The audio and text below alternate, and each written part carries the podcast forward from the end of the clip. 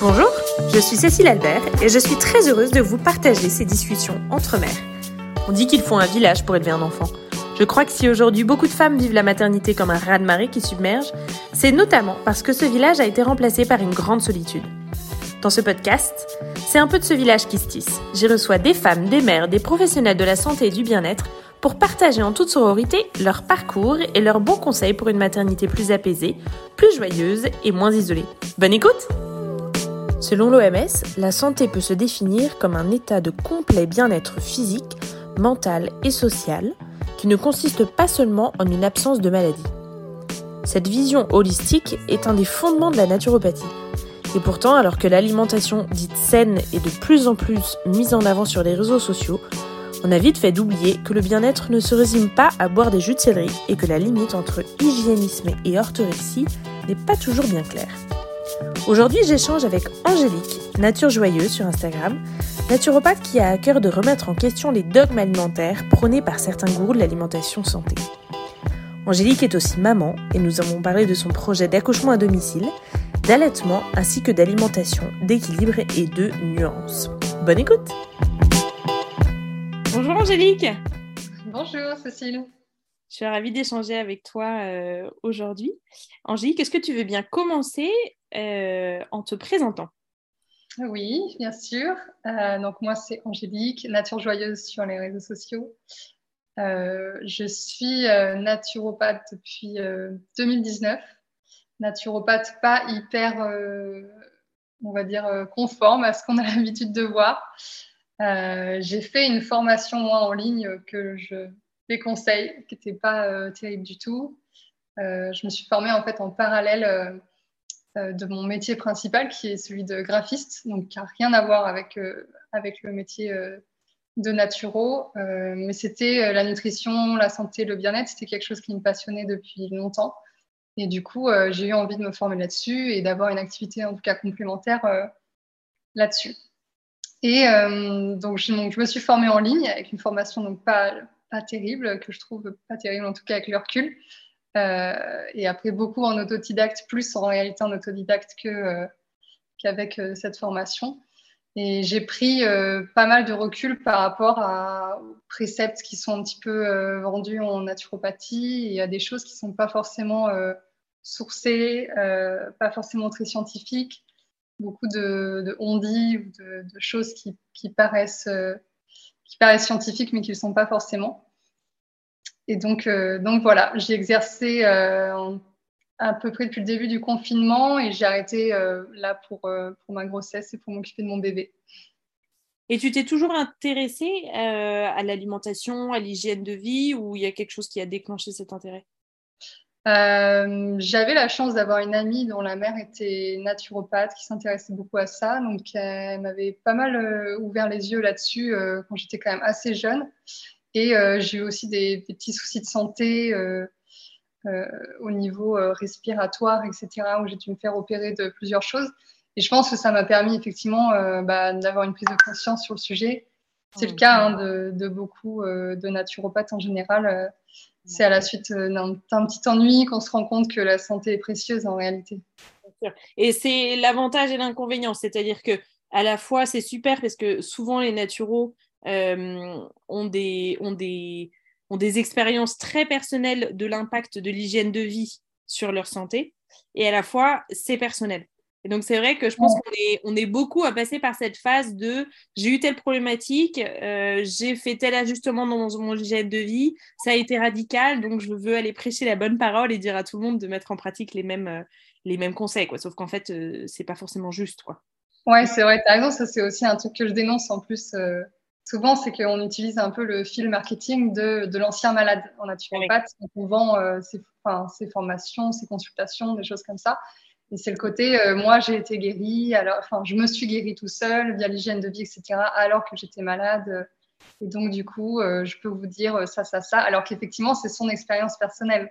Moi, dans mon cas, c'est un peu différent puisque j'ai eu des soucis, mais qui ont été de toute façon améliorés justement par la médecine classique. Donc, de toute façon, J'ai pas le cas trop typique de quelqu'un qui, qui, a découvert la naturopathie pour s'en sortir personnellement. Mm. moi, c'est plus que voilà, j'avais envie d'être dans la prévention et d'être dans, dans le fait de bah, voilà, de pas vouloir être malade, mais j'ai jamais été, euh, j'ai jamais été malade et je m'en suis pas sortie grâce aux médecines, euh, enfin à la naturopathie. Ouais, d'accord. Et donc tu as fait ta, as fait ta formation euh, en parallèle du coup de ton d'un job de dentiste. Est-ce que, est-ce que au fur et à mesure de, de, la formation que tu faisais et ensuite tes formations autodidactes, tu t'es dit ok ça y est, je, c'est sûr je veux devenir naturo ou comment ça s'est Comment ça a cheminé je l'ai gardé en complément euh, parce que j'aimais toujours euh, mon métier de graphiste et j'aime toujours mon métier de graphiste que je pratique toujours aussi. Euh, est-ce que tu as modifié des choses dans ton hygiène de vie de, fait de tes recherches? Est-ce que ça a eu un impact réel sur ta vie tu vois bah, Je pense que j'ai été peut-être parfois un peu trop influencée justement par, par ce que j'ai lu ou ce que j'ai vu quelque... enfin, dans des livres ou dans les formations et ça m'a pris pas mal de temps pour ouais, faire le avoir un peu de recul par rapport à ça. Mais euh, c'est vrai que j'étais aussi dans un, à un moment donné assez loin dans le domaine euh, fitness, etc. Et pas mal influencée bah, par les fit girls qu'on voit sur les réseaux sociaux, tout ça. Donc je pense que oui, à un moment donné, j'ai été peut-être euh, influencée, mais peut-être dans le mauvais sens du terme, à un moment donné, à vouloir être végétarienne, alors qu'après j'ai réalisé que ça ne me convenait pas, à vouloir être vraiment sans sucre. Mmh. faire hyper attention à ce qu'on mange, etc. À un moment donné, c'était trop, trop extrême euh, et, j'ai pris pas mal de recul par rapport à tout ça. Ouais. Hmm. Et je trouve que mmh, tu en parles dans, dans pas mal de tes posts sur Instagram. Euh, il y a un vrai euh, risque dans, le, dans la découverte de, de certains principes naturopathiques, etc. C'est vraiment de tomber dans les troubles du comportement alimentaire. Ouais. c'est vrai que je pense que autant une personne qui est déjà dans ces troubles peut s'engouffrer dans, dans, tu vois, des pratiques euh, vraiment rigoristes euh, en lien avec l'hygiène alimentaire, autant une personne qui n'a pas ces troubles peut déclencher des troubles euh, à cause d'une vision trop hygiéniste, je dirais, de, de la naturopathie. C'est vrai que moi, je l'ai expérimenté et avec le recul, c'est ce qui aujourd'hui me met un warning, tu vois. et je trouve en particulier, peut-être quand justement tu, tu découvres la naturopathie pour soulager des troubles que tu n'arrives pas à soulager dans un parcours médical classique, tu vois. Euh, si tu vois quelque chose qui te soulage, tu vois, en faisant tel ajustement alimentaire ou quoi, eh ben, c'est là que tu peux vriller, quoi. Tu vas te dire, si, euh, je te dis un exemple n'importe quoi, mais si euh, j'ai pu mal au ventre parce que je mange pas de produits laitiers, bah, tu as l'impression que parce que tu vas regarder du parmesan, tu vas avoir des ballonnements dans l'heure, si tu veux. Je trouve qu'en tant que naturopathe, on peut vraiment, de manière inconsciente, encourager ces troubles du comportement alimentaire. Tu vois. Ouais, ouais, ouais c'est clair. Et puis oui, et puis l'encourager pour soi-même, mais aussi pour ses consultants. Euh. L'équilibre est, est, fragile, je trouve. Tu vois, entre être convaincu que quand même c'est par l'hygiène de vie aussi qu'on est en bonne santé, pas que, mais aussi.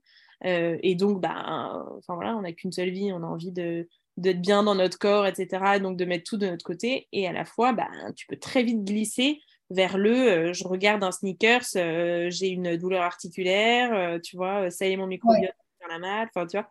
Ouais, je suis d'accord. Et j'ai eu même des étudiantes en naturopathie en consultation qui, justement, avaient besoin de parler de ça parce que s'étaient rendu compte que les, écoles, souvent, bah, le fait de se former et d'apprendre davantage de choses sur telle chose qui pourrait être délétère ou telle chose qui pourrait être délétère, ça donne un, énorme stress et ça fait effectivement très vite s'engouffrer dans dans une orthorexie, donc l'obsession du manger sain. Et, euh, et après, euh, ouais, on, et après, on transmet ça aussi à nos, à nos consultants. Donc, euh, je, je, trouve ça formidable. Moi, j'ai beaucoup de gens qui me suivent justement, qui se forment en naturo et qui me disent ah, c'est bien d'avoir un autre son de cloche, etc. Parce que effectivement, pourtant en naturopathie, on parle tout le temps de, de l'impact du stress, mais on se rend pas compte que via des discours diabolisants et négatifs à propos de, de certains aliments ou quoi, on ne se rend pas compte aussi qu'on se crée du stress. Et parfois, le stress peut être plus délétère que l'aliment en lui-même euh, consommé euh, de manière occasionnelle. Absolument, j'en suis, tellement convaincue. Et d'ailleurs, euh, tu as fait un e-book sur l'alimentation dont on reparlera peut-être qui, est, vraiment chouette et qui rappelle au tout début ce qu'on apprend en naturo et ce qu'on dit en naturo mais qu'on n'applique pas toujours, qu'en fait, la santé, c'est global. Et qu'en fait, oui, que l'alimentation soit ta première médecine, euh, Hippocrate ou ce que tu veux, mais enfin, euh, on considère en naturopathie qu'en fait, euh, l'hygiène de vie, c'est pas du tout que l'alimentation. Et qu'en fait, oui, il y a l'alimentation, qui est évidemment hyper importante, mais il y a aussi le stress, il y a le sommeil, l'activité physique, il y a les relations sociales, il y a l'épanouissement professionnel, il y a le contact avec la nature, etc. Et en fait, euh, euh, on focalise à fond sur l'alimentation en créant une, un stress comme ça, alors qu'en fait, oui, tu peux manger tout parfaitement avec tous les nutriments, micronutriments que tu veux, euh, si tu es euh, stressé à fond, que tu dors mal, euh, que, que tu es isolé, mal dans ta peau, etc., ben, c'est pas ça, la quantité. Quoi. Ouais, c'est exactement ça, c'est qu'on on se concentre vraiment sur cette partie-là, alors que pourtant on en connaît plein hein, dans notre entourage des gens qui mangent pas très bien et qui pourtant vont très bien parce qu'ils se plaisent dans leur travail, ils sont heureux. Enfin, il y a, y a, plein d'autres choses, mais ça, je sais pas, j'arrive pas à comprendre moi non plus pourquoi on se concentre autant sur l'alimentation.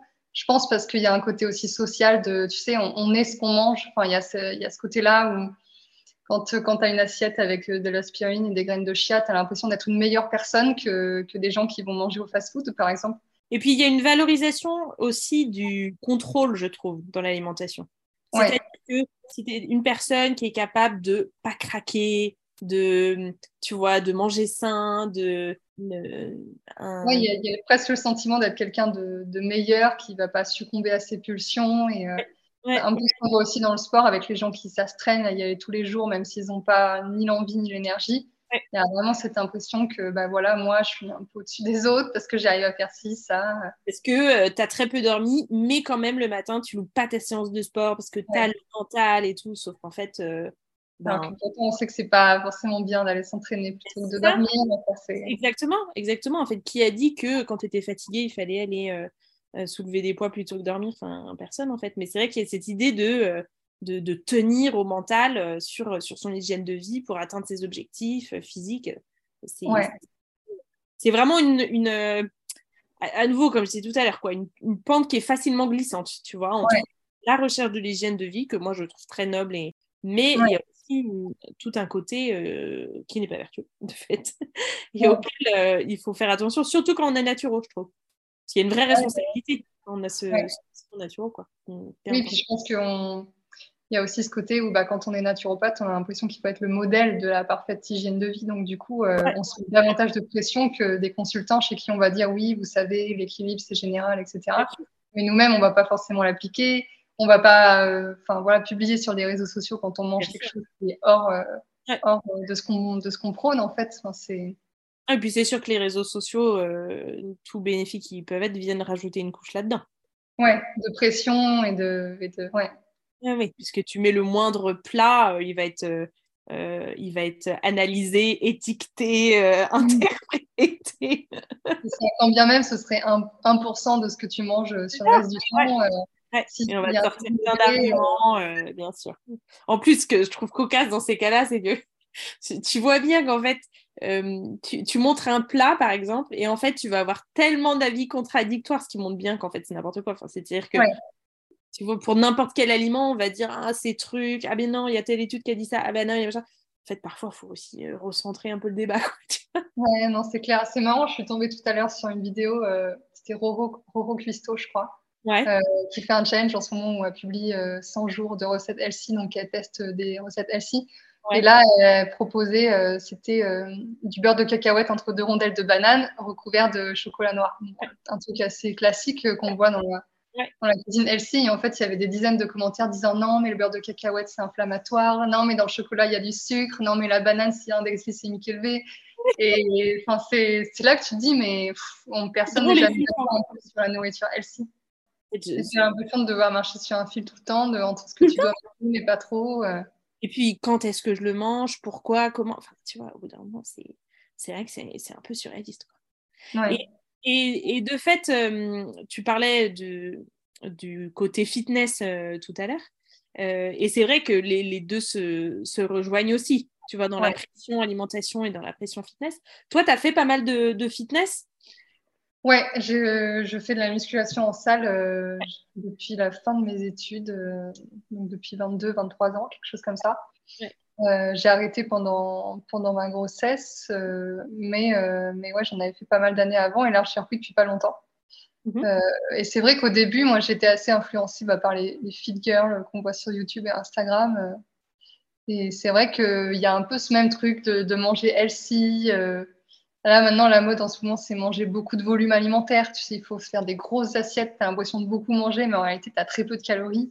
Et comment tu as réussi à trouver un peu ton équilibre au milieu de tout ça tu vois, Typiquement par rapport au fitness, comment tu réussis à ne pas tomber un peu dans cette, euh, dans cette pression de, de, de, la mode fit girl tout en bénéficiant, tu vois, des, des réels euh, euh, bénéfices de, de l'activité physique, de la musculation pour le bien-être. Je pense qu'au début, j'en ai fait, j'en faisais trop et je me rendais compte que euh, je faisais beaucoup de sport et je mangeais certainement pas assez, ce qui fait que j'avais beau m'astreindre à aller à la salle 5 jours sur 7 ou même 6 jours sur 7. J'avais pas forcément les résultats physiques escomptés parce que tu peux pas prendre de la masse si tu manges pas assez. Donc euh, c'est vraiment un truc où j'ai fait un, j'étais un peu droit dans le mur à ce moment-là. Après été avec euh, mon mari donc euh, aujourd'hui que j'ai rencontré d'ailleurs en salle de sport. Ah ouais? Ouais, le fait d'avoir bah, forcément d'avoir d'autres occupations parce que quand tu es avec quelqu'un forcément tu prends aussi moins de temps tout seul au sport etc. bah ça m'a permis aussi ouais de prendre du recul et je me suis mis à plus manger, à être moins dans, les, dans la restriction, à aller moins au sport et au final, j'avais plus de résultats euh, en faisant ça. Je me sentais mieux, moins fatiguée, etc. Donc, euh, ça m'a permis un peu de, de prendre du recul euh, là-dessus. quoi. et là, avec la grossesse, bon, c'est encore, c'est encore autre chose parce que c'est vrai que tu vois ton corps qui change.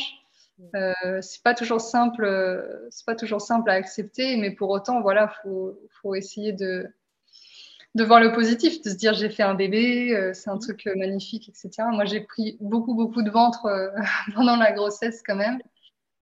j'ai pas trop, enfin, moi, je me suis pas restreint sur quoi que ce soit. J'ai pas fait de diabète. J'ai une grossesse qui s'est quand même globalement bien passée, donc j'ai pas eu de soucis là-dessus. Mais du coup, j'avais quand même pris pas mal de poids. Je me suis pas trop, je me suis pas trop mis la pression. Je me suis dit ça devrait partir comme ça partira. Là, maintenant que je recommence le sport, euh, bah, je retrouve un peu de masse musculaire, mais euh, j'ai pas forcément fondu parce que pas, je mange euh, en fait selon les besoins de mon corps, je m'écoute. Donc, du coup, mais ouais, c'est pas évident quand tu vois quand même la pression sur les réseaux sociaux. Là, là, en plus, en ce moment, c'est la grosse, grosse mode chez les jeunes, la musculation. tout le monde se met à s'inscrire en salle de sport, etc. Pour le côté, forcément, bah, euh, changement physique, là où c'est dommage parce qu'il y a, d'autres choses que peuvent apporter euh, le sport en salle et, euh, et la musculation qui ne sont pas forcément mises en avant. Ouais, ouais, carrément. Un mari, par exemple. c'est ça, les rencontres. Non, mais c'est un, un, chouette endroit pour faire des rencontres. Bien sûr, mais attends, mais carrément, et c'est absolument pas, pas négligeable. Tu as continué à faire de la muscu pendant ta grossesse ou pas? Euh, très, très, très peu quand même, euh, pas beaucoup. Euh, bah, déjà, il y a eu le côté. il y a eu le confinement, enfin non, le confinement c'était juste avant ma grossesse, mais quand les salles ont ouvert, il y avait le pass obligatoire. Ouais. Donc, j'ai pas souhaité me faire vacciner pendant ma grossesse, donc du coup, bah, je pouvais plus aller en, en salle de sport. J'avais un peu de matériel chez moi, mais du coup, ça m'a moins motivée. Et puis, avec la fatigue, les choses à préparer, etc. J'avoue, je me suis pas, je me suis un peu laissé vivre euh, pendant la grossesse. Je me suis pas mis euh, d'objectifs, de trucs particuliers. Euh, ouais. J'ai fait un peu plus de yoga, de choses pour se détendre, etc., plutôt que, que de la musculation. Tu as écouté aussi ce dont tu avais envie. les besoins, quoi. La, la, fatigue est quand même assez prenante, hein, donc c'est vrai que. bien sûr. Ouais. Et donc, tu es, tombée enceinte, euh, quoi, euh, à peu près au même moment où tu t'es intéressée à la naturo ou ça a été un peu en décalé? Comment ça s'est fait? Non, c'était avant que j'ai fait euh, la naturo, ouais, c'était en 2019. D'accord. je suis tombée enceinte en, en 2021. Donc, ouais, j'ai eu quand même un peu le temps de, de, changer aussi de ma réflexion par rapport à tout ça, etc. Et c'est vrai que depuis que depuis qu'il y a eu la grossesse et la maternité, je me rends compte encore plus de hmm. des injonctions qu'on peut donner en naturopathie qui sont pas forcément réalistes euh, après avec le quotidien, notamment quand on est maman. Ouais, ouais, c'est aussi un très bon filtre. Euh, la réalité d'une vie de maman par rapport aux injonctions euh, sur l'alimentation, etc. Effectivement, passer tout ça au crible de, de la réalité d'une vie avec euh, enfant, ben, ça, tu remets tout de suite les choses à leur place aussi. Quoi. Ouais, c'est là où tu te dis, bon, j'étais, peut-être un peu une petite conne euh, à l'époque où, où j'avais pas d'enfant, que je disais non, mais tu as le temps de faire du sport, peu importe ta vie. D'accord, d'accord. c'est pas, c'est pas ça. C'était pas réaliste ce que je prenais à l'époque. Mais bon, après, voilà, on apprend. Hein. C'est vrai que on a pas tout, hein, quand on a un enfant. Ben oui, puis chaque chose en son temps, tu vois. C'est normal aussi, tu vois. Ouais. Ta grossesse s'est bien passée, ouais, t'étais en forme? Globalement, ça va, ouais. J'ai eu un petit saignement au début qui m'a fait un peu peur, donc après, je me suis un peu reposée, mais non, euh, ça a été. Globalement, ça va. Pas trop de nausées au premier trimestre, au deuxième ou au troisième? Un petit peu, hein, je pense comme, euh, comme tout le monde, le premier trimestre surtout. Euh, moi, c'était un peu ma hantise parce que j'avais un peu en plus la phobie de vomir. Je l'avais eu très jeune, la phobie de vomir. J'ai travaillé dessus quand même. Ah bah c'était bien en partie, mais j'ai eu de la chance parce que j'ai jamais vomi. J'ai eu vraiment les. Les nausées, mais pas le. C'est ça. Mais c'est sûr que si une phobie de vomir, bonne ambiance. Quoi. Ouais, bon, je me suis dit, bon, bah voilà, hein, c'est comme ça. Hein, faut, ouais, bah, ouais, ouais, c'est sûr, c'est sûr. Donc, tu étais en forme, tu étais bien dans ton corps à peu près jusqu'au bout, quoi. Ouais, fatiguée, mais bon, comme, comme tout le monde, hein, je pense. Hein, mais, ouais, ouais, ouais, ouais, bien sûr. Est-ce que tu as eu l'impression pendant ta grossesse de faire une attention particulière, tu vois, à ton hygiène de vie? Ou tu as continué, tu vois, c'était comme d'habitude? Bah, je faisais déjà pas mal attention avant. Donc, euh, après, ce qui a pu changer, c'est bah, j'ai inspecté un peu plus les produits que j'utilisais parce que y en avait, j'utilisais pas mal de produits bio, etc., mais où il y a des huiles essentielles, par exemple. je me suis mis à faire un peu plus gaffe bah, voilà, après aux risques toxicologiques hein, que tout le monde connaît euh, sur la viande crue, les œufs crus, etc. Mais sinon, j'ai pas énormément changé mon hygiène de vie puisque enfin, j'avais déjà des bonnes habitudes avant. Euh. Et hum, comment est né un peu ton, ton projet de naissance quoi? De quoi tu avais envie, toi, pour l'accouchement? Moi, j'avais vraiment envie de l'accouchement physio qu'on voyait sur Insta, tu sais, sort dans une baignoire avec de la lumière, euh, c'est trop beau, c'est magnifique et tout. J'avais vraiment envie de ça. Je m'étais aussi beaucoup informée forcément bah, sur les risques de la péridurale, les risques d'un déclenchement, les risques pour mm. les, chances de partir en césarienne, etc. J'avais vraiment envie de l'accouchement physio. Euh. Et ça, ça devenait, euh, enfin voilà, parce que tu t'étais renseignée par-ci par-là ou parce que. Ouais, non, moi ça me paraissait effectivement naturel avec euh, bah, mm. ce, que je, connaissais, enfin ce que j'avais mis en place, ce que je connaissais aussi. Mm. Ça, me paraissait, ça me paraissait naturel. Moi au début, j'avais quand même. bon, j'étais quand même pas non plus hyper, hyper rassurée. C'est toujours un peu Enfin, ça fait toujours un peu peur, hein, un premier bébé, euh, même si on s'informe sur le côté physio, etc. On n'est jamais à l'abri de quelque chose qui peut mal se passer. Donc tu l'as pas vécu? Ouais, c'est ça, c'est difficile, quoi. Et puis forcément, bah, l'entourage est toujours là aussi pour te dire ouais, mais tu sais quand même, euh, c'est douloureux, etc. Bon, faut jamais écouter l'entourage. Dans tes proches, tu avais plutôt des personnes euh, qui avaient déjà fait des choix, tu vois, d'accouchement physio dans des structures particulières et tout ça? Ou tu as plutôt des personnes qui te prenaient un peu pour une inconsciente et qui te disaient euh, on en reparle pour la péridurale au bout de trois contractions J'avais ma sœur qui avait eu son premier, euh, où elle avait pris la péri assez tard, euh, qu'au final, je crois qu'il n'a pas énormément fait effet. Et puis le deuxième, elle voulait pas de péri, donc elle a accouché comme ça en mode physio. Mais à la maternité quand même, parce qu'elle était dans une zone où de toute façon, il n'y avait pas d'autre choix de proposer.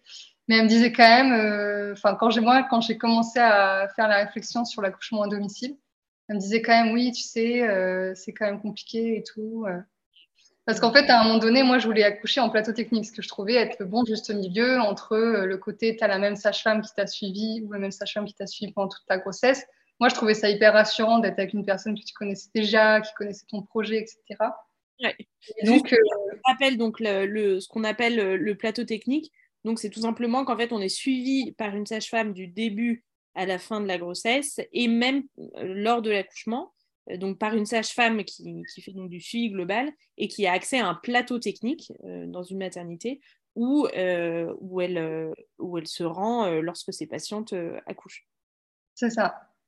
Donc moi, le plateau technique de ma ville a fermé juste pendant ma grossesse. Donc après, j'ai eu le choix entre le, le physio en maternité, euh, ce qui n'est pas toujours euh, garanti, et, euh, et, le à domicile. Donc je me suis dit, bon, j'habite à 10 minutes de la maternité, je me suis dit, tentons le domicile quand même. tout près de la maternité, oui, c'est sûr que... c'est ça. J'aurais peut-être pas forcément fait le choix si j'avais été plus loin, mais... Oui. oui, non, mais c'est sûr que ça permet, comme tu dis, de tenter, et puis de toute façon, tu es juste à côté, donc... C'est ça. J'avais fait mon inscription à la maternité là-bas quand même, donné mon projet, etc. là-bas quand même. Mm. J'ai eu euh, quand même des grosses sueurs jusqu'au dernier moment puisque j'ai eu un bébé en siège. Mm. Ouais. J'ai fait euh, tous les trucs possibles et imaginables. Mais vraiment, j'ai tout fait quoi. J'ai oh fait la chiro, l'acupuncture, la moussibustion, l'autonomie, la technique du chaud-froid, c'est mettre un glaçon. Enfin, j'ai franchement j'ai lu, j'ai lu tous les trucs qu'on pouvait voir sur internet. J'ai fait tout. Ouais. Et, ça n'a pas marché. Enfin, ça va marcher. J'ai tenté en dernier recours la VME, la manœuvre. La version réalisée par un gynéco à la maternité, qui là, qui là a bien fonctionné. Donc après. Donc ça, c'était quand? C'était quoi Toute fin à, 30, à 37, à 36 plus 6. 36 la, VME. Ouais, c'était vraiment le dernier. Je m'étais laissé vraiment le, voilà, le, temps pour qu'il se retourne de lui-même. Il n'a pas voulu. Donc après, comme ça compromettait l'accouchement à domicile, euh, je me suis dit, je préfère tenter une VME. Après, j'aurais trop de regrets de, me dire que, je ne l'aurais pas fait. Et de fait, tu as trouvé ça comment, la VME Tu as trouvé ça euh, douloureux, facile, euh, rapide C'était très douloureux, mais ça a été très rapide aussi. Donc en fait, ça a été. Ce qui est le plus chiant, c'est en fait les monitos, etc. Avant, après. Au final, tu passes quasiment la journée à l'hôpital pour une manœuvre qui prend littéralement euh, une minute. Quoi. Ah ouais, c'est-à-dire que c'est vraiment le gynéco qui met les mains sur ton ventre et très rapidement, il, arrive Moi, ça a très très bien marché. Euh, j'avais discuté avec une sage-femme de la maternité qui m'avait dit, je vous mets ce gynéco-là, euh, il a des très bons taux de réussite. Spécialiste VME. c'est ça. Et moi, il arrive dans la pièce, il me dit, ah, mais c'est tard quand même, 36 plus 6. En plus, j'avais quand même un bébé qui était assez gros. Bon, je ne savais pas encore à l'époque, mais il était moyen convaincu sur le fait que ça marche. En une minute, euh, ah ça, s'est passé euh, hyper bien. Quoi. Le bébé a bien réagi, euh, aucun souci. Ah, dingue. Ça doit être impressionnant à, voir. Mon mari, qui est pourtant lui, dans le secteur médical, hein, qui, a l'habitude de voir des choses, a été quand même impressionné par le côté comme ça. on voit vraiment le, le bébé tourner à l'intérieur du ventre, c'est assez impressionnant. Ah Toi, tu as un peu l'impression qu'on te broie les organes au passage. Ah mais franchement, ça dure pas longtemps et à refaire, je le referai parce que ça va aller C'est un accouchement euh, plus naturel que. Moi, j'en avais dit à la maternité, c'était péri obligatoire à minima. Dans la maternité, ils acceptaient pas euh, des naissances par siège euh, sans péri. Sans péri? C'est ça. Ouais. Ils voulaient quand même faire la péri au cas où, si après ça se passait mal. Ah, c'est dingue. Ok. Ouais. Après, c'est vrai que les maternités ont toutes des politiques différentes euh, vis-à-vis de même qui décident de faire césarienne directe. Euh, nous, ils laissaient quand même la possibilité d'un accouchement physio, mais avec péri à minima. Ouais. ouais, tout à fait. Mais c'est vrai qu'il y a, que tu as raison, il y a certains endroits où en fait siège égale euh, césarienne directe, quoi. Si tu veux pas de césarienne, quoi. Ce qui est très pratique. Ouais. Vu le réseau hospitalier, réseau des maternités en France. C'est dans le sujet. Ok, donc, petit bébé euh, met sa tête en bas, gentiment, enfin gentiment. En tout cas, on lui met la tête en bas. Là, on le force plutôt, parce que là, on avait tout tenté. tu m'étonnes. Et donc là, tu attends patiemment euh, qu'il qui se pointe. Et donc, tu avais trouvé une sage-femme pour t'accompagner à domicile? Ouais, un sage-femme même. C'était un homme. Un sage-femme. Ah, ouais. cool, original. Ouais, je l'avais trouvé. Euh, il était quand même assez loin de chez moi, à une heure de chez moi. Donc, on, on, faisait les rendez-vous là-bas. On on essayait de faire un maximum de choses, la préparation, etc. en même temps euh, quand on allait là-bas. Euh, lui était quand même un peu pas mal débordé hein, parce que c'était le seul du, secteur. Donc euh, pas évident, mais, mais ouais, on, part là-dessus. En parallèle, j'avais une doula, j'avais fait aussi la formation d'Amandine Naissance mm. sur Instagram. Enfin, j'avais, j'avais quand même mis pas mal de choses de mon côté pour que ça se passe bien. C'est-à-dire qu'avec la doula, tu avais des, des rendez-vous avant l'accouchement pour parler de l'accouchement? Enfin, comment ça s'est passé ton accompagnement avec la doula? Ouais, elle a proposé différentes choses. Elle a proposé aussi du yoga. Elle a proposé bah, voilà, toute la partie un peu euh, euh, formation à la naissance, euh, un peu comme ce que proposait aussi Amandine Naissance. Ouais. et donc, oui, elle proposait de voir différents points pour soulager le jour J. Et puis, déjà, c'était bien de la voir avant, puisque bah, elle rencontrait et nous rencontrer, voyait notre environnement, etc. Donc pour le jour J, euh, parce qu'elle était là en fait euh, le jour J également.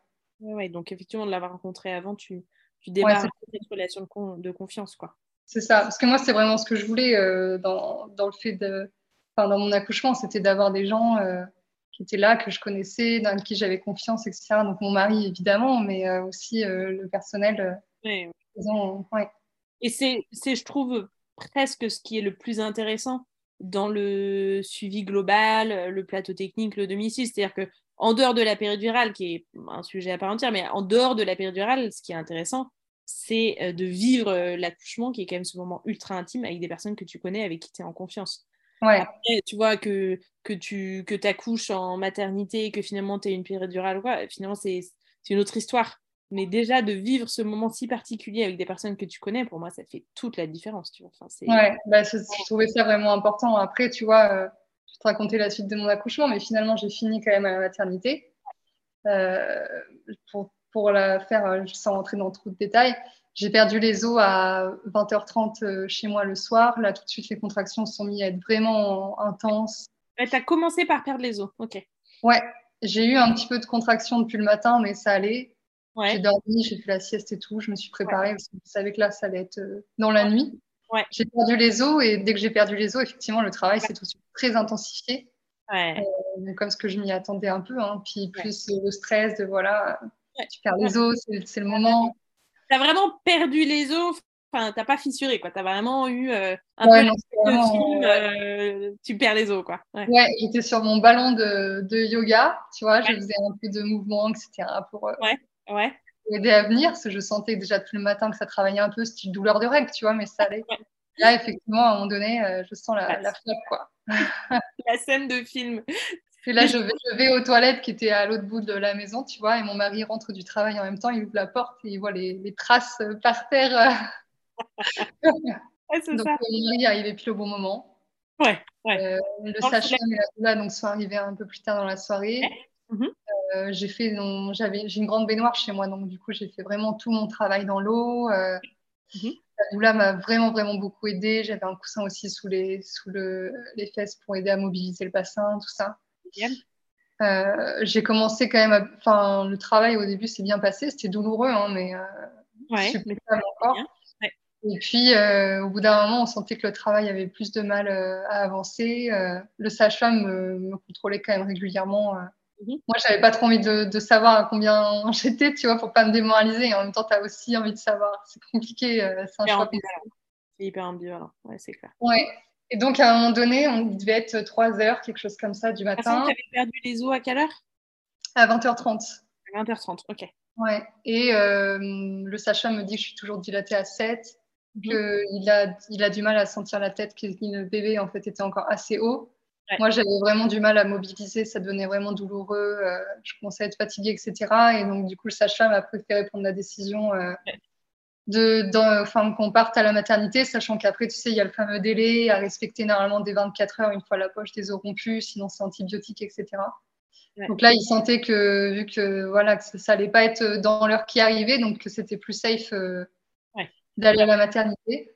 Ah de préparer mon sac, euh, de me décider à partir tout ça, mon petite déception quand même, mais en même temps, je me dis que voilà, je serai dans de meilleurs, je serai dans de meilleurs moments s'il y a un problème euh, à la maternité. Oui, tu as réussi à, rester euh, un peu dans ta bulle et à pas te laisser un peu démoraliser par le côté on change d'endroit. Ouais, c'est difficile quand même sur le moment. Hein.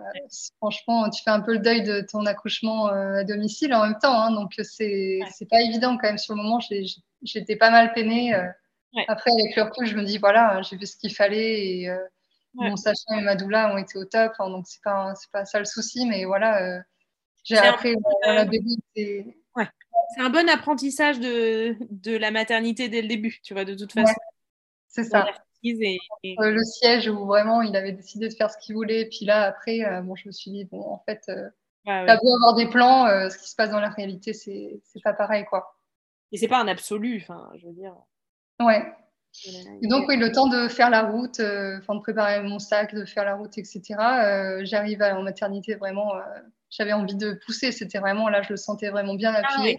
ouais. donc, il y a dilatation complète quand je suis arrivée à la maternité. Je pense que. il, était, quoi, une heure du mat, un truc comme ça, quoi Non, il était plus tard que ça. Il était 4 heures quand je suis arrivée à la maternité. Ah oui, d'accord. Donc, en fait, vous avez pris le temps quand même. vous n'êtes pas arrivé tout de suite, quoi. Ouais. Faire tes affaires, de machin. Ok. C'est ça, de me rhabiller, tout ça.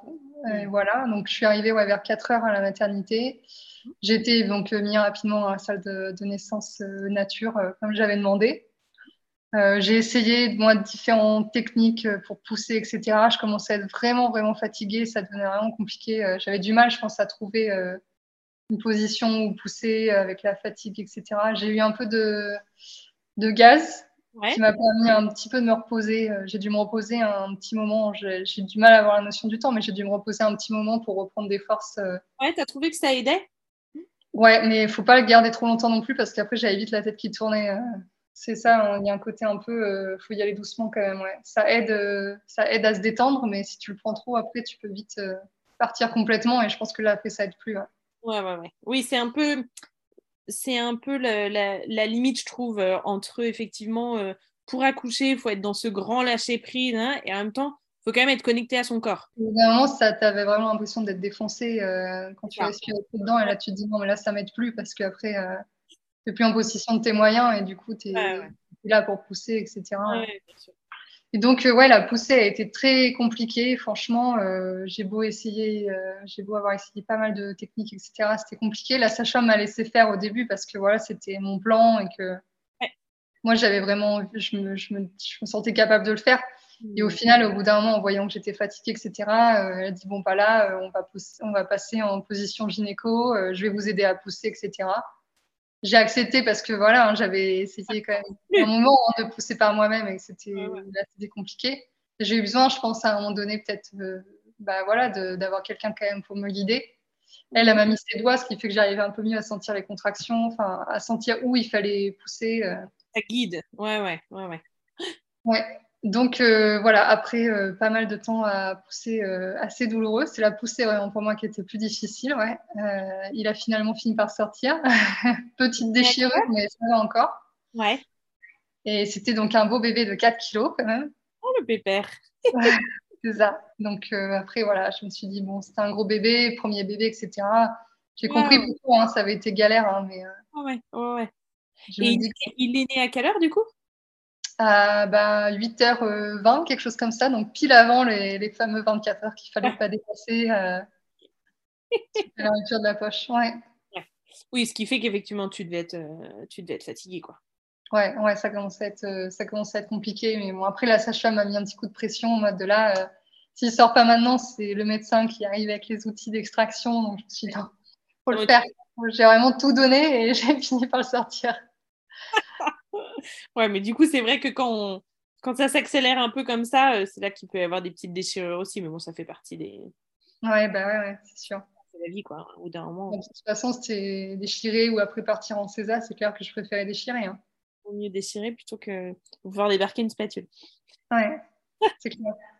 tu m'étonnes. Et donc, tu en as eu un. Enfin, bon, sur le coup, euh, j'imagine que émotion partagée, mais avec un peu de recul, euh, quel est un peu tout ressenti par rapport à ton, par rapport à ton accouchement? Tu es contente de, comment tu l'as vécu? C'était une belle expérience ou, J'en garde quand même un bon souvenir, mais oui, forcément, j'ai un petit peu la déception de ne pas être allée jusqu'au bout chez moi. Après, je me dis, voilà, il y a des éléments qui font que c'était compliqué pour un premier. Euh, j'ai quand même, euh, voilà, j'ai quand même un bon souvenir de l'accouchement. J'ai quand même été physio, même si euh, ouais, bah eu un peu de gaz ou. on m'a aidé à la pousser. J'étais quand même contente de ce que j'ai fait. En tout cas, j'avais quand même un sentiment comme ça d'avoir réussi un peu ce que, ce que je voulais, même si c'était pas parfait. Euh. Donc après, je me dis peut-être que pour un deuxième, ça sera encore mieux. Euh. Ah bah, de toute façon, chaque accouchement est, différent. Puis c'est quand même une sacrée découverte, je trouve, d'accoucher. Donc, euh, quel que soit le deuxième accouchement, c'est forcément différent. Ouais. Ça ne veut pas dire que le deuxième accouchement est plus facile ou quoi, mais enfin, l'inconnu est vraiment pas le même. Quoi. Enfin, je quand tu n'as jamais accouché et, que tu accouches, c'est quand même, euh, particulier comme euh, expérience. On a beau s'attendre à la douleur, euh, c'est pas pareil de la vivre, hein. c'est clair. Ah ouais, ah bah, carrément. Et malgré justement la difficulté de la poussée qui a été longue, etc., euh, tu en as eu un, enfin, en as un bon souvenir, quoi. Ça n'a pas été une douleur qui t'a traumatisé ou qui, qui te bloquerait sur, le moment, c'était sur le moment, c'était vraiment euh, difficile et tout, mais non, j'en ai quand même un bon souvenir. Euh, je sais voilà, c'était un peu une épreuve, hein, mais, mais j'en garde, garde un bon souvenir quand même. Mm. À revivre, tu aurais envie à nouveau d'un accouchement physio, éventuellement quelle aventure ces accouchements? C'est clair. Et donc, tu t'es retrouvée avec ton, enfin, j'allais dire ton petit pépère, mais ton, ton gros pépère. 4 kilos quand même, ouais. 4 kilos. Et comment ça s'est passé, le, le postpartum, enfin en tout cas le, le démarrage? Ouais, bah écoute, euh, plutôt très bien, hein, franchement. Euh, la fatigue de l'accouchement, forcément, est assez présente au début. Euh, surtout que voilà, j'avais poussé longtemps, etc. J'ai eu vraiment des courbatures comme si j'avais fait une séance de sport de malade. je, suis, trop d'accord. Je me souviens vraiment de ça après mon accouchement. J'ai eu aucune, enfin surtout pour le premier, j'ai eu aucune séquelle physique. Tu vois, j'ai pas eu de déchirure, j'ai pas eu de machin, j'ai pas eu de truc mais vraiment cette impression de, tu sais, d'avoir les jambes un peu flageolantes, euh, tu vois, d'être transpirante, enfin vraiment la sensation de, de terminer, de sortir d'un gros effort physique, quoi, ou le lendemain, Ouais, j'avais très très mal aux abdos de mon côté, j'avais du mal à, les premières heures, j'ai du mal à, je pouvais pas me lever, c'était vraiment euh, difficile. Euh, on m'a fait, euh, enfin voilà, on, me donnait la, bassine, etc. pour uriner, parce qu'au début, j'avais vraiment trop de mal à me lever. J'avais tellement, je pense, forcé à la pousser que mes abdos euh, arrivaient même plus à me soutenir. Enfin, c'était, ouais, c'était, c'était difficile euh, au début, quoi. Mais après, voilà, passer les premières heures avec un peu de doliprane, franchement. Et tu as allaité ton, ton petit gars? Ouais, je l'avais toujours. Ouais. à 14 mois et demi, là. Ouais, c'était le, le plan ou c'est que tu t'es laissé petit à petit euh, embarquer par. Euh, non, c'était le plan. J'avais vraiment envie d'allaiter. Je me suis pas laissé du tout d'autres options. Vraiment, moi, je me suis dit, j'allaiterai. Euh, ah, c'est comme ça. Je ne me suis pas dit, non, mais si ça marche pas, si ceci, si cela. Mm. J'étais vraiment très confiante. Ma soeur, qui a deux enfants en bas âge aussi, avait allaité. C'était très bien passé. Je me suis pas du tout laissée influencer par des histoires de d'allaitement qui se passait mal ou quoi, je me suis dit, il n'y a pas de raison. Euh. J'avais quand même des contacts euh, voilà, de, de consultantes ou quoi, si jamais euh, sur le moment finalement je voyais que ça allait pas, mais je ne me suis mm. pas laissé du tout la possibilité de, de, faire autre chose que l'allaitement. Et de fait, ça s'est bien passé, ça s'est mis en route simplement? Ouais, franchement, très bien. J'avais un beau bébé à terme. franchement, ça s'est très bien passé tout de suite. Mm. Un petit peu gênant. Enfin, au début, c'est pas vraiment des douleurs, mais c'est un peu de la gêne au niveau des tétons qui passe rapidement. Ouais, ouais, L'allaitement, c'est très, très bien mis en place, euh, sans souci particulier. Ouais. Et se passe toujours bien, du coup, aujourd'hui, et ton il a 14 mois, quoi. C'est ça. même, euh, j'ai même trouvé qu'à l'hôpital, tu vois, ils étaient un peu trop. Euh, en fait, c'est peut-être ça que j'ai moins aimé dans mon accouchement, c'est le fait du coup d'avoir dû rester sur place après, puisque quand on accouché à la maternité, moi j'avais 48 heures obligatoires après sur place. Donc je suis sortie que le surlendemain alors que j'avais vraiment envie d'être chez moi, d'être tranquille, etc. C'était mon premier bébé, mais j'avais vraiment euh, confiance dans ce que je faisais, etc. J'avais pas le, besoin forcément d'avoir des, professionnels de santé H24 avec moi, et c'est ça que j'ai pas trop aimé à la maternité, c'est que je trouve qu'il y a un côté un peu infantilisant parce que bah, elles, elles se disent que c'est ton premier bébé, que tu as besoin de conseils, etc. Toi, tu n'étais pas, en confiance. Euh, en confiance avec ton bébé et, voilà. Ça. Je me suis dit s'il allait quand il a besoin d'allaiter. Euh, mm. J'ai pas aimé le côté on te réveille parce que tu sais, il faut quand même euh, le réveiller au cas où. Euh, on te réveillait pour le faire téter? Ouais, la première nuit, ouais. On m'a dit non, c'est toutes les 4 heures maxi, donc il faut, le, faut le réveiller s'il dort. Ah là là, moi j'ai toujours l'impression que c'est un mythe quand on me raconte ça. C'est non, non, on dit, euh, franchement, dans les maternités, on réveille les bébés pour les nourrir. Moi, j'ai toujours l'impression que c'est un mythe, mais non, c'est vrai. Non, non, c'est ouais, non, une réalité. J'ai un peu du mal, moi aussi, à comprendre ça. Euh. Après, je te dis ça, euh, pour mon premier, donc j'ai accouché à domicile, et pour la, sa première nuit, avec mon mari, on avait mis un, un réveil pour. Le... On s'était couché après la, la, naissance, quoi, dans, dans notre chambre et on avait mis un réveil, je sais pas, peut-être 4 ou 5 heures après, tu vois, pour, pour vérifier qu'il respire bien. Pour, oui, tu vois, je pense qu'on l'aurait pas réveillé pour l'allaiter, tu vois, parce qu'on savait que de toute façon, la première nuit, Ouais, mais c'était quand même pour. Quoi. Mais on était un peu en panique de attends, on est tous seuls chez nous, la sage-femme est repartie. On a notre fils Rikiki dans le petit berceau à côté. on écrase 4 heures, mais quand même, on se met à réveiller pour vérifier. Alors, autant dire que pour mon deuxième, on n'a pas mis de réveil. C'était assez vite compris qu'en fait, un enfant qui dort, ouais, bah tu dors, tu vois. Ça, en profiter. Non, mais au début, oui, c'est toujours un peu flippant, forcément. Ah, bien sûr. Le premier fois, il dort longtemps, tu te dis, euh, tu te réveilles, c'est toi qui te réveilles en te demandant s'il dort encore. Ah, bien sûr. Moi, première fois que ma fille a dormi euh, vraiment longtemps, je sais pas, tu vois, genre de 21h30 à, je sais pas, 4 ou 5 heures, elle avait 5 mois, je pense. J'ai fait ma pire nuit, en fait, de l'année. tu vois. Parce qu'en fait, au bout de deux heures, je pense que j'étais réveillée et j'attendais comme ça, comme une conne, tu vois, j'arrivais pas à me rendormir. Enfin, si c'est vraiment, tu te dis, euh, débile, quoi, tu vois. Ouais, non, mais je vois bien le truc. Hein. C'est vrai qu'au début, c'est toujours un peu. Bah. Tu, vas, tu vas euh, quand même vérifier qu'il respire bien, etc. Ah non, mais je comprends, on l'a tout fait. Hein. On est, on est tous un peu pareils, oh, bah, c'est sûr. Mais c'est normal aussi, c'est quand même, tout d'un coup, d'avoir la responsabilité d'un petit être comme ça qui dépend totalement de soi, c'est quand même euh, particulier. Parce que pendant la grossesse, le bébé, il dépend de nous, mais on n'a rien à faire. Enfin, on n'a rien à faire. Qu'à être, quoi, tu vois. Alors que ensuite, bah, il faut quand même euh, faire deux, trois trucs, quoi. Ouais, c'est clair. C'est vrai qu'on se prépare beaucoup à l'accouchement. Moi, je me suis rendu compte hein, que je me suis beaucoup préparée à l'accouchement, mais que je me rends pas compte que c'était la maternité. Après, qui était plus difficile en réalité, l'accouchement, c'est. Bah, c'est une. Évidemment, c'est un gros challenge, l'accouchement, mais c'est c'est quelques heures. Enfin, c'est entre, euh, une et 48 heures, je dirais, euh, en, prenant très très large. Mais, euh, mais voilà, alors qu'ensuite, les difficultés du postpartum, ça peut durer un, deux, trois ans. Quoi. Ouais.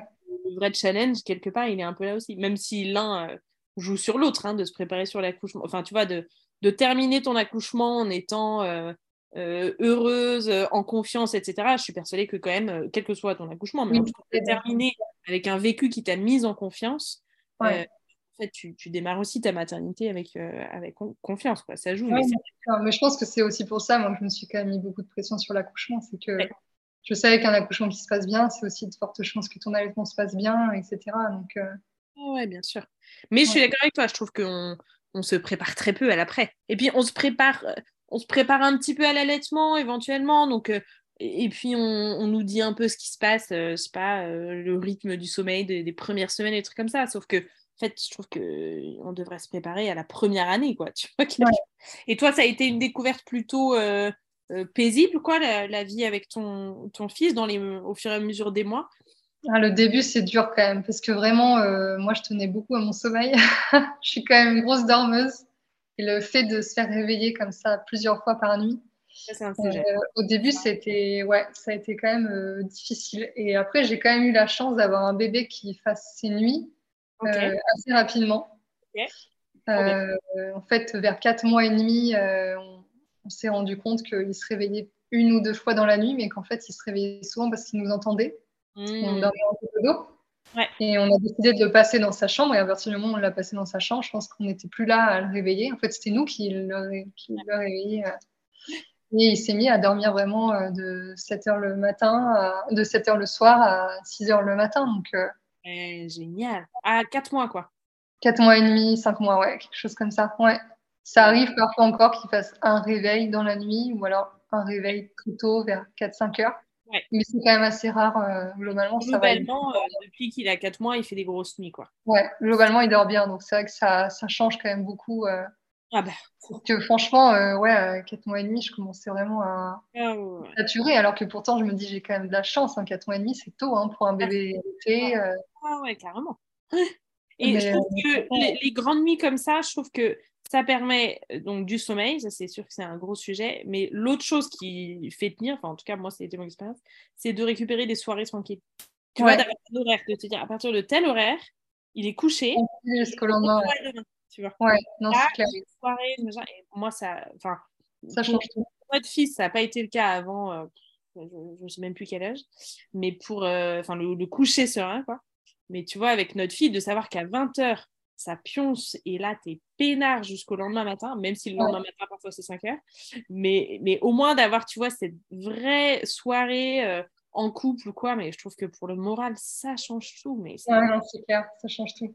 Ah ouais, ça fait vraiment... savoir que tu peux t'endormir euh, ah bah. sans être réveillé euh, dans une ah, demi-heure, euh, ça change tout. Et, et, je trouve que c'est intéressant que tu dises que, que toi, tu as vu une grosse différence en le passant dans une autre chambre, parce que ça montre bien aussi que chaque bébé est, est, différent dans le sens où, tu vois, aujourd'hui, il y a aussi, on va te dire, tu fais du cododo, ton bébé euh, tu vois, euh, va développer un Oedipe euh, terrible et puis tu vas l'étouffer. Ou bien tu le mets dans un lit à barreaux, on te dit, mais attends, en fait, tu le mets dans une prison, comment veux-tu qu'il ouais. développe l'autonomie dans le sommeil Enfin, tu vois. Et de fait, en fait, il faut aussi voir au cas par cas. Et parfois, bah oui, en fait, un bébé, il dort mieux quand il n'est pas dans ta chambre, quoi, point bas.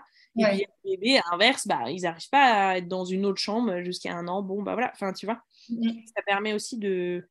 De... Ouais, non, c'est au cas par cas, hein, c'est clair. Parce que moi, j'étais vraiment dans le plan, euh, comme avec l'allaitement, de faire du cododo en max. Ouais, ouais. Je pensais le garder au moins entre, entre six mois et un an dans notre chambre. Et en fait, euh, j'étais très très contente de le passer dans sa chambre et lui a très bien dormi tout de suite. Donc en fait, euh, moi je voulais vraiment, tu vois, suivre les recos. Ah Jusqu'à six mois, euh, il dort dans notre chambre, etc. Et puis en fait, mon mari me dit ouais, mais là c'est peut-être nous qui le réveillons, tout ça, faudrait le passer dans sa chambre. Et puis en fait, je regrette pas de l'avoir écouté, mais sur le moment, moi j'ai. Ah, mais je comprends totalement. Je vois très très bien l'ambivalence et c'est là que le rôle du mec ça peut être chouette. Ouais. Et il y a un petit peu plus d'objectivité Ouais, c'est clair. Et, euh, et, donc, ton, ton petit, il est resté avec toi, euh, enfin, tu t'en es occupé à plein temps euh, jusqu'à il y a peu, c'est ça? Ouais, j'avais vraiment le, la croyance que j'allais pouvoir travailler tout en le gardant. Je dis la croyance, ouais, parce qu'en réalité, c'est difficile. je me disais, bon, bah, il va dormir de telle heure à telle heure tous les jours. je vais pouvoir me fixer des, là, un créneau pour des consultations, etc. En fait, il a un rythme aléatoire. Des fois, il ne dort pas du tout. Je peux pas me fixer, euh, je peux pas me fixer des trucs euh, comme ça. Donc j'essaie toujours de travailler un, travailler un peu. Je travaille plus là en tant que graphiste qu'en tant que naturo parce que c'est compliqué. Il faudra avoir des heures vraiment. bien sûr. Euh, pour la naturo, c'est plus compliqué. Ouais, bien sûr. Mais j'ai appris quand même ouais, un rythme, un petit rythme où j'arrive un peu à travailler tout en le laissant un peu. C'est ça qui était compliqué, c'est qu'à un moment donné, j'avais beau être contente de le garder ça m'apportait aussi la frustration de ne pas pouvoir euh, faire les activités que je voulais. Donc, euh, je, voulais vraiment le garder un maximum. D'ailleurs, à la base, j'étais pas du tout, du tout euh, dans l'idée de le mettre dans une crèche. Je voyais vraiment les crèches d'un très, très mauvais œil. Bah, pas à cause de tout ce qu'on entend, etc. Et en fait, la crèche de ma ville, qui est associative, organise des ateliers pour les parents, enfin, où on vient en tant que parent avec son enfant. J'ai commencé à aller là-bas assez tôt. Il avait euh, entre 4, 4 ou 5 mois, quelque chose comme ça. Donc j'allais là-bas toutes les semaines euh, faire des ateliers avec les animatrices, tout ça. Et, euh, et en fait, donc là-bas, il y avait aussi le côté crèche. Et c'est là où elles ont commencé à m'en parler, que j'ai vu qu'en fait, c'était vraiment bienveillant là-bas, qu'il y avait très peu d'enfants, qu'il y avait tout le confort. Et, Hmm. Et que franchement, elle s'occupait très bien des enfants. Donc c'est là où ça m'a fait tilt de me dire ouais, je pourrais peut-être commencer à le mettre en occasionnel. Mais j'ai attendu quand même, tu vois, euh, qu'il ait 11 mois. Euh. J'avais peur un peu euh, après avec l'allaitement parce que je me suis dit si je commençais à le mettre sur des, des grands créneaux et qu'il a besoin de téter, tout ça c'est compliqué. Donc au début, j'ai commencé par des créneaux de 2 heures et là maintenant, il arrive à faire la journée entière, 9h, 17h sans téter. Il peut-être plus le matin et plus le soir en rentrant et ça se passe bien, quoi. Ouais, ça se passe bien, donc, euh, donc je suis contente, ouais. Et toi, ça doit te, te changer la donne pour, euh, pour tes différents projets euh, pro. Ouais, et puis pouvoir recommencer le sport et tout, c'est vrai que ça fait du bien. Hein. Tu as recommencé le sport assez vite après ton accouchement? Non, j'ai mis, j'ai mis du temps parce que c'est pas que j'avais pas l'envie, mais c'est que j'avais un manque de temps surtout. Quoi. Puis en plus de ça, j'ai eu un peu, enfin le périnée un peu fragile. J'ai fait une première rééducation avec sonde, etc sur le moment, j'avais l'impression que c'était un peu efficace. Et puis, en fait, euh, un mois après avoir fait la rééduque, euh, je trouvais que mon périnée était déjà. Euh, enfin, je sentais encore des fragilités. et du coup, j'ai fait une deuxième rééducation avec une technique complètement différente. Je suis une sage-femme qui est plus dans le côté eutonie. D'accord. Côté prise de conscience, exercice de fitness avec le ballon, etc. Ça m'a vachement plu. J'ai vraiment senti la, reconnexion entre le mental et le, et le périnée. Je pense qu'il me manquait parce que avec la sonde, tu le sentais, hein, pourtant que c'était efficace mm. quand tu avais la sonde, tout ça. Et puis après, dans ton quotidien, quand tu allais porter quelque chose euh, ou quoi, euh, j'allais pas forcément bien contracter et donc j'allais avoir une fuite. Ou, euh. Et donc la deuxième rééducation m'a vraiment, vraiment bien aidé. Et c'est du coup après celle-ci que j'ai recommencé le sport. Donc il n'y a pas si longtemps que ça, il y a, il y a deux mois, peut-être quelque chose comme ça. Ok. Et tu apprécies de, de, retrouver un peu ça ouais. ouais, ça fait du bien, hein. franchement, oui. Ouais, tu m'étonnes. Et en mental, et puis au corps aussi. Enfin, on sent. C'est un moment où on pense qu'on se casse soi. Euh, ça, ça, fait du bien. Ouais, ouais, bien sûr. Et tu as l'impression que euh, entre la grossesse et l'accouchement, tes capacités euh, physiques, elles reviennent rapidement ou tu trouves que ton corps est vraiment très différent? Non, je pense, je trouve pas que mon corps soit si différent. Je trouve que j'ai eu quand même, bah, voilà, des adaptations morphologiques, on va dire. Euh, je trouve que j'ai les hanches et le bassin un peu plus large que, mhm. et la taille un peu plus large qu'avant. Euh, je ne rentre pas tout à fait dans certains vêtements qui étaient très serrés à la taille. Euh, mais là, globalement, j'ai l'impression de retrouver assez vite en masse musculaire et en influx nerveux pour la musculation. Donc, je, mm. je, sais que mon corps a changé, mais, euh, mais pour autant, je trouve pas qu'il est si différent que ça et euh, je le vis bien. Ça ne retire pas une frustration ou une. Non, franchement, ça revient assez vite. Euh, et puis, je le fais pas dans un objectif de il faut que je soulève 100 kilos à ceci, à tel exercice ou quoi. Je le fais vraiment dans un objectif de bien-être. Donc, même si je remets pas les charges que je mettais avant, je suis quand même contente de de faire du sport. Quoi. Et donc là, depuis, euh, depuis la, la naissance de, de, ton fils, tu proposes quand même pas mal de, de contenu, mine de rien, euh, sur Instagram, euh, sur des sujets naturels, sur l'alimentation, des prises de, de recul, des, des, des avis un peu plus, un peu moins classiques, entre guillemets, sur certains dogmes naturels. Ouais, j'essaie de continuer à faire de la veille un maximum. Et puis, du coup, bah, j'ai écrit donc l'e-book sur l'alimentation pendant ma grossesse et pendant le début avec mon fils. Ouais. Quand je pouvais, hein, par-ci, par-là. Mais ça m'a permis pas mal de, bah, voilà, de, de, revoir aussi certaines croyances, etc.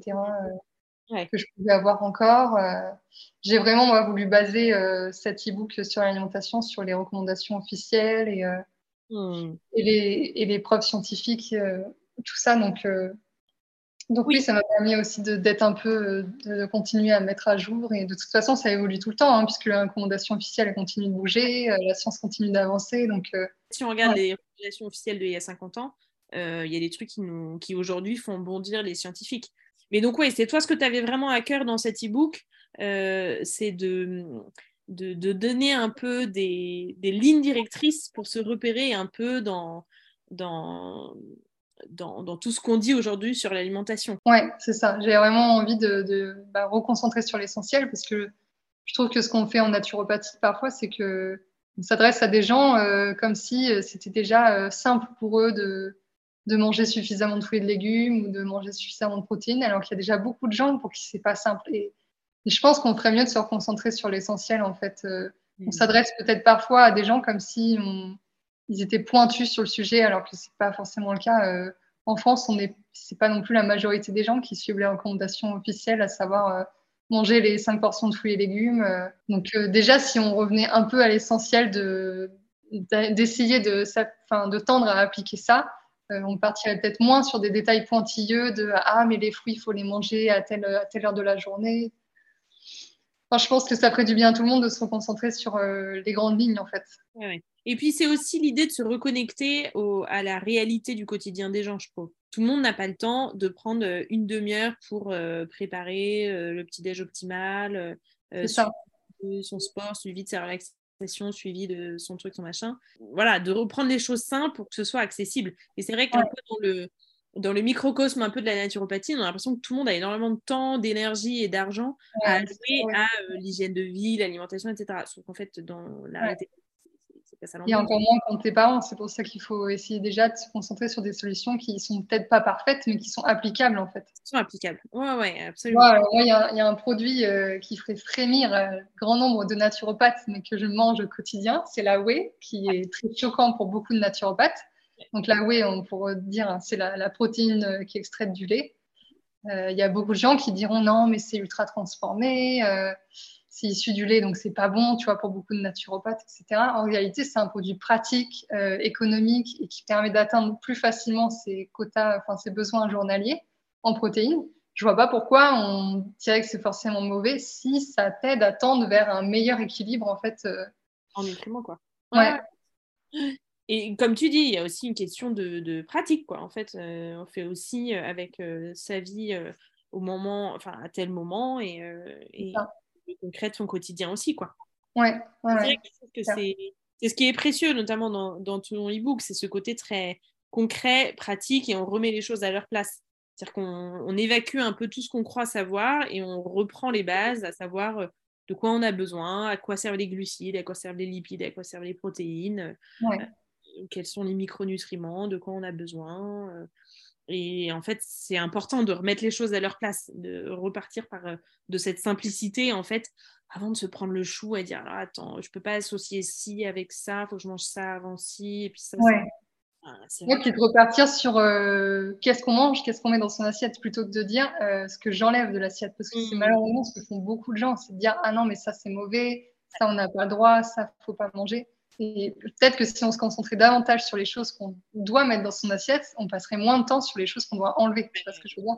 Ouais, bien sûr. Et le rapport à l'alimentation, il, est complètement transformé si tu vois les choses de cette manière-là. Oui, totalement. Je pense qu'on peut vraiment l'amener d'une manière plus positive. Euh, plutôt que de dire il faut arrêter de manger des aliments ultra transformés, on commencer par dire bah, mets, des légumes dans ton assiette. Voilà ce dont tu as besoin euh, pour, euh, pour avoir des apports nutritionnels corrects.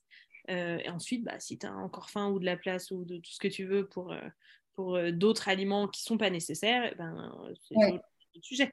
Mais déjà de ah par, euh, par, remplir avec ce dont on a besoin. Ouais, tout à fait. Ouais, je pense que c'est beaucoup plus positif que de, que de, de partir de, des choses qu'on doit enlever de son assiette, c'est clair. Ah, ouais, ça, ça inverse. Moi, je prône que de toute façon, on n'a pas besoin d'enlever des choses de son assiette, mais que c'est une histoire d'équilibre à, à long terme, de plaisir, euh, tout ça. Oui, c'est ce que tu dis beaucoup aussi dans cet e-book et je trouve très juste.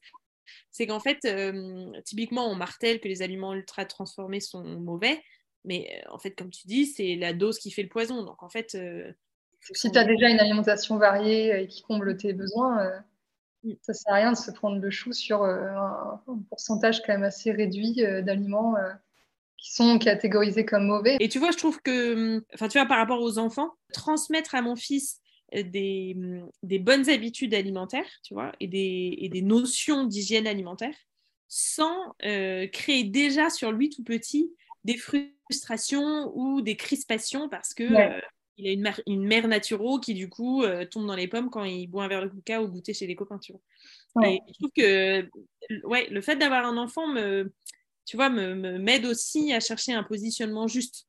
Ouais, mais c'est bien de, de, pouvoir effectivement mettre de l'eau dans son vin à cette période parce eh que moi, je vois beaucoup de gens, et il y a beaucoup de gens qui ont des pages hein, sur Instagram sur euh, l'alimentation des enfants qui ont un discours assez euh, extrémiste. Euh, et je me dis, mais les, enfants qui vont être confrontés à des idées comme ça pendant toute leur enfance, c'est le meilleur moyen pour que dès qu'ils ont, dès qu'on leur donne 10 euros, ils vont s'acheter une connerie. Et, et tu vois, c'est. Tu leur mets un poids sur les épaules. Et c'est vrai que, hum, tu vois, à, à la fois, j'essaye d'expliquer à mon fils, tu vois, pourquoi, ben voilà, s'il a pris son goûter avec euh, un verre de sirop ou je sais pas quoi, bah non, il n'aura pas un verre de sirop au dîner. Ou euh, tu vois, d'expliquer des choses comme ça, que euh, bah, ça serait chouette qu'il prenne tel fruit parce qu'il y a telle vitamine dans ce fruit, donc ça peut lui apporter plein d'énergie. Enfin, tu vois, j'essaie de dire les choses de manière simple, tu vois. Mais donc, à la fois d'éduquer tu vois, au fait que les aliments sont bons et peuvent apporter des bonnes choses. Parce que je pense que plus tu l'apprends petit, et plus aussi ça devient naturel. Et à la de ne pas mettre de pression, tu vois, et pas mm. de faire de l'alimentation un truc euh, qui doit euh, faire de toi quelqu'un en bonne santé, performant, intelligent, enfin, tu vois. J'ai vu il n'y a pas longtemps euh, une page assez connue qui avait mis dans un post Instagram que voilà, elle allait expliquer à ses enfants qu'il fallait pas manger ci et ça parce qu'ils allaient tomber malades. Et je me dis, est-ce qu'on pourrait pas plutôt leur dire plutôt manger ça et ça pour, euh, pour être en bonne santé. Mais je trouve qu'il y a un côté un peu menaçant comme ça de si tu manges ça, tu vas être malade, qui, qui me gêne personnellement euh, avec les enfants. je, suis, je, suis, tout à fait d'accord. Et à une autre échelle, euh, tu vois, avec des, avec des tout petits, j'essaye aussi, tu vois, de, mais là c'est plus par rapport à moi que par rapport aux petits, j'essaye aussi de, de, tu vois, d'essayer de ne pas me mettre une pression de malade non plus pour l'alimentation de ma fille. Tu vois, elle est petite, elle a 9 mois, et elle est allaitée, donc euh, bon, de toute façon, je sais qu'il y a une base euh, nutritionnelle correcte à peu près avec euh, la Mais ensuite, elle mange des purées et puis un peu des, ce que je lui donne à manger, tu vois. Et en fait, bah, elle est petite, donc évidemment, c'est pas terrible, tu vois, de lui donner trop de sucre, trop de sel. Enfin, il y a plein de choses comme ça qui sont quand même pas folles pour les petits. Et à la fois, bah, en fait, quand on est tous autour de la table et que mon fils mange une part de brioche et qu'elle s'excite comme une malade parce qu'en fait, je suis en train d'essayer de lui donner sa compote et qu'en fait, elle veut attraper la brioche de son frère, bon, bah, elle va prendre un morceau de la brioche de son frère et en fait, la naturopathe en moi va respirer un grand coup, faire une salutation du soleil et puis c'est mieux. Oui, bah oui, oui, je comprends, il faut lâcher prise aussi parfois, mais moi aussi, hein, j'avais le discours de vouloir tout faire bien avec mon fils. Et c'est aussi une des raisons pour lesquelles il n'était pas gardé. Hein, c'est que quand c'est toi qui le gardes, tu sais ce qu'il mange. Ah, bah Là, à la crèche, il a des repas qui sont fournis par la crèche. Même si je sais qu'ils essaient quand même de faire un effort, euh, bon, il y a certainement des choses que moi, j'aurais pas donné. Mais, mais c'est voilà, un équilibre euh, euh, à trouver, quoi, qui, qui est de toute façon applicable à plein de domaines dans la parentalité et dans la maternité. Ouais. Cette prise de recul. et puis, comme, comme on le disait tout à l'heure, et comme tu le répètes effectivement à nouveau dans ton e-book, la santé et le bien-être, c'est global. Et donc, mm, mm. en fait, pour qu'un petit bébé et qu'un enfant aille bien, il ne s'agit pas uniquement de d'apport en sucre, etc. Mais c'est évidemment un environnement sain au sens euh, global. Et en fait, c'est l'essence aussi de la naturopathie, cette vision euh, globale de l'être humain. Ouais, totalement, ouais. Bon, écoute, Angélique, j'étais ravie de discuter avec toi. Bonne continuation euh, avec ton petit loup et puis dans tes, dans tes différents projets pro. Et puis, à la prochaine. Merci, à bientôt. Ainsi s'achève la papote du jour. Je vous donne rendez-vous la semaine prochaine pour une autre discussion entre mères.